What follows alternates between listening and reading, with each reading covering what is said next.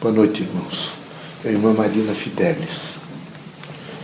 Esse é o momento de se perguntar para os espiritistas sobre a, se eles realmente alcançaram a preocupação com a questão social. Será que começou-se já a trabalhar nos exercícios mediúnicos da Sociedade Brasileira de Estudos Espíritas alguma coisa sobre a questão social? É preciso falar. Eu vi falando sobre o abandono das pessoas, é preciso falar sobre a questão social. Porque em cada um de vocês, e de nós espíritos também, há dois momentos. Há um momento que é eminentemente nosso, de um psicossocial nosso. E há um segundo momento que é o psicossocial do grupo. E nós vamos pensar como é que está havendo essa integração entre o psicossocial do indivíduo e o psicossocial do grupo. As mensagens estão respondendo? Está se decodificando um pouco a mensagem do irmão Grimm para essa questão social? Estamos dispostos, por exemplo, a trabalhar um pouco que o Espiritismo é missão. É a terceira revelação, e essa revelação tem que revelar alguma coisa. Ela tem que revelar. Ela tem que revelar um novo teórico é? e uma nova proposta política, social, econômica, cultural, moral, de costumes. Ela vem carregada. As palavras espiritistas estão cheias. Elas são absolutamente vejo, dinâmicas no tempo e no espaço. É necessário, às vezes, debruçar-se um pouco, compreender, vejo, as, a grande função social das metáforas espíritas, das propostas espíritas, da dimensão do espiritismo no tempo e no espaço. Há crescimento do espiritismo no mundo, no mundo inteiro. Em todos os recantos da Terra, nesse momento, há crescimento. O campo mediúnico e a mediunidade que até quem sabe, 10 anos, uma década, seria muito difícil que a ciência falasse sobre mediunidade. Ela começa a colocar nos seus livros científicos a palavra mediunidade. Ela começa a perguntar o que é a mediunidade e como é que ela funciona. Vejo, e não é só nos Estados Unidos, na França, nem na Rússia, nem nos países latinos, não. É também nos países árabes, como no Egito, como escritores nesse momento nos países orientais, eles começam a querer vislumbrar e alcançar um pouco da significação da mediunidade. Mas nós já estamos trabalhando com o irmão Antônio Grimm o campo mediúnico. Para trabalhar o campo mediúnico, é de extrema importância que cada um, é, nesse momento, primeiro se coloque, que cada um entenda as suas respectivas funções a diversidade das funções de cada um, como é que ele deve, nesse momento, corresponder a essa ordem social, num sentido dessas políticas públicas do Espiritismo. O Espiritismo tem políticas públicas, assistência social, educação. Nós temos um projeto de uma política pedagógica da cultura. Nós temos um projeto de uma política pedagógica da cultura, nós temos também todo um projeto de uma doutrina social espírita. E essa doutrina social espírita já está descrita pelo irmão Grimm, vocês com toda certeza, alguns que sabem nem entrar em contato. O que eu aconselho a vocês todos é sensibilizar o maior número possível de pessoas que comprem essas obras de Antônio Grimm, que leve e que comece, pelo menos nos finais de semana, a estudá-las um pouco. Por exemplo, a doutrina social espírita é preciso compreender. Ele enunciou até alguns, alguns princípios. São enunciados os princípios. Era preciso imediatamente decodificá-los e entendê-los exatamente nessas questões sociais, exatamente na dimensão daquilo que é muito pessoal e que, portanto, é um psicossocial do indivíduo e aquilo que é o psicossocial do indivíduo no grupo, que ele precisa realmente saber como é que está a interação. Há uma, uma realidade que opera nele no sentido mental, social, cultural, moral e particularmente espiritual nas suas ações. Ele reconhece que, a partir do momento em que ele começa a receber os ensinamentos doutrinários espíritas, ele muda. Ele não vai, de maneira nenhuma, mascarar-se, fraudar, fazer mimetismo, dizer que é uma coisa e é outra. Não. Ele vai rapidamente assumir uma postura de uma construção social. Por isso, nós estamos trabalhando, e também, eh, novamente evocando a figura de Monteiro Grimm, que ele diz o quê? Que a casa espírita tem que ser transparente e o que mais? Ela deve ser absolutamente, ela pode ter que absorver, como é que ele deu o nome para isso? Capilar. E tem que ser capilar. Mas a casa espírita é capilar através de cada médium. É o médium que é capilar. É um nível de inteligência, de uma frequência mental, que ele começa rapidamente a trabalhar aquilo que é novo, as proposituras novas, as dimensões no tempo e no espaço daquilo que vivejo. Nós estamos pensando em robótica. Há um pensamento na Terra sobre robótica. Há um pensamento de inteligência artificial. E como é que os espiritistas, particularmente aqueles que frequentaram é, as doutas casas das universidades, e ou licenciaram-se, ou graduaram-se, fizeram os seus estudos em dimensões diferenciadas por, por matérias e for, saíram formados né, nos respectivos cursos, vão ter que imediatamente se reciclar. Mas de imediato. Porque o pensamento, para se alcançar o pensamento analítico, que nunca vão alcançar, mas vão saber reunir através de algoritmos, é preciso realmente estar absolutamente em contato, em conexão exatamente com a inteligência artificial. É preciso descobrir o que tem a inteligência artificial. Eles já estão incomodando um pouco vocês todos, através da telefonia, porque a indústria é, mercantilizada, aquela que já tem e que tem necessidade de fazer ampliações e mudanças de planos telefônicos, essa composição de venda de produtos, já está utilizando a robótica para conversar com, com os respectivos cidadãos no sentido de criar vínculos aí comerciais. Mas isso vai crescer muito a partir de agora. Os espiritistas precisam descobrir esses efeitos, até para descobrir o que é esse, esse, esse pensamento analítico e essa visão analítica.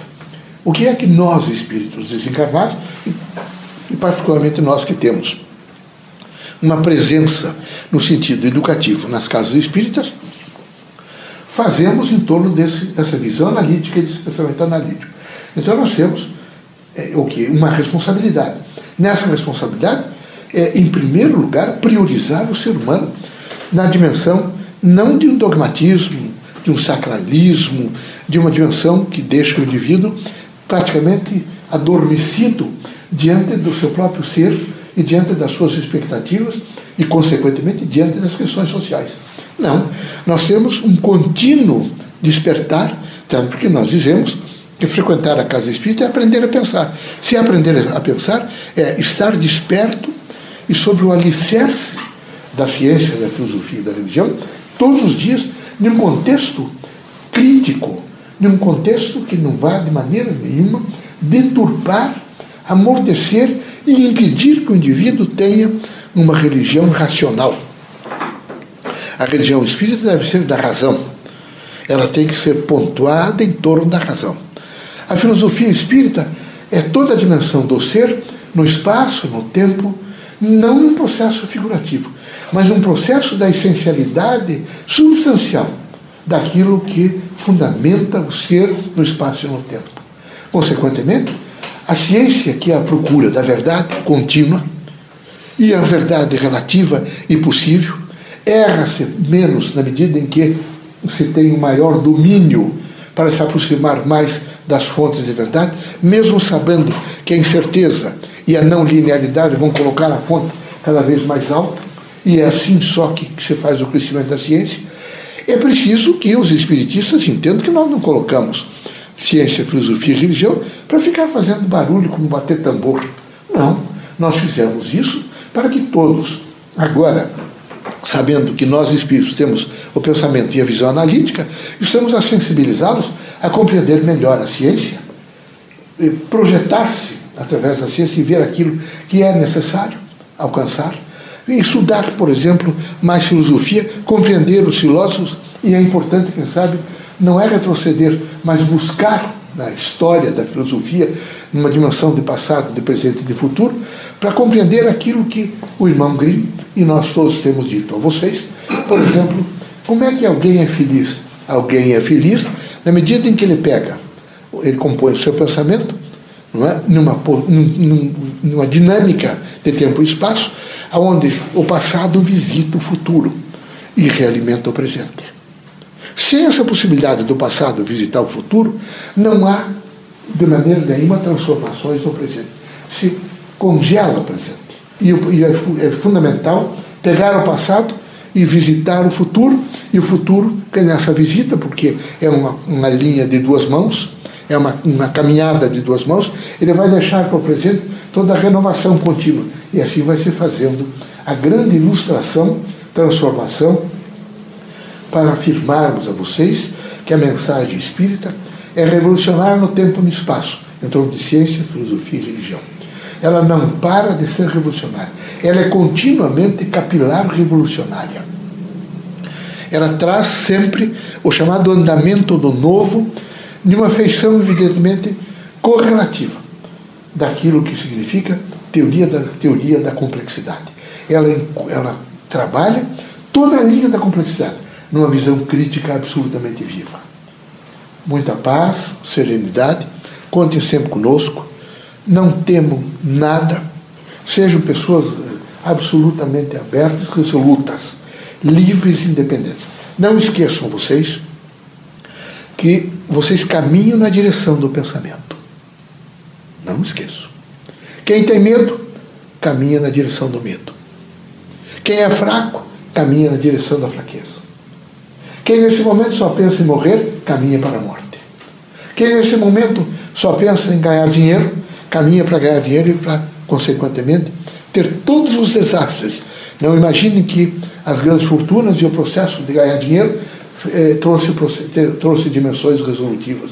Pelo contrário, ela vem sempre cheia de alcoolismo, de desvios de comportamento sexual, de ganância, de utência e nunca de felicidade. Felicidade não é nem poder nem dinheiro. Felicidade não é de maneira nenhuma, vejo, a, a, a, aquele estágio de dizer eu posso imediatamente sacar do meu bolso, eh, preencher um talão de cheque ou ir num desses bancos e bater códigos através de fichas e retirar milhões e fazer as compras que quiser. Isso não é felicidade. Isso é uma tentativa de preencher uma lacuna horrível que representa, em tese, dor. Ele está procurando medicamento. É necessário não é, a competência para estar em prontidão para ajudar o próximo. Quando eu ajudo o próximo, eu tenho uma memória de felicidade. Quando eu estou disposta a alcançar a outra pessoa, dizendo que eu a respeito, eu estou em condições efetivas de dizer eu sou feliz. Mas enquanto eu não as tiver num guarnecer do meu ser e até dominar essa dimensão, eu sou absolutamente infeliz.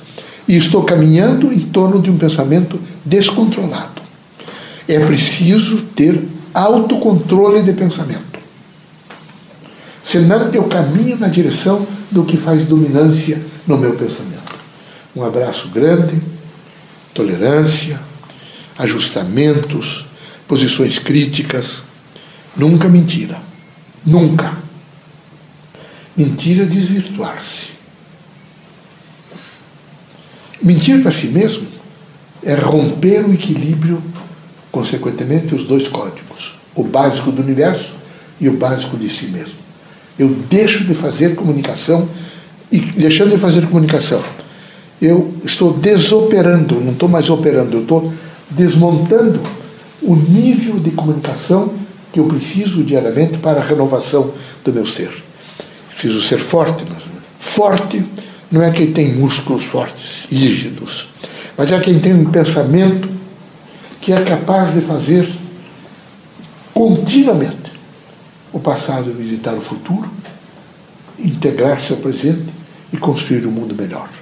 Marina Fidelis, um grande abraço, uma boa noite.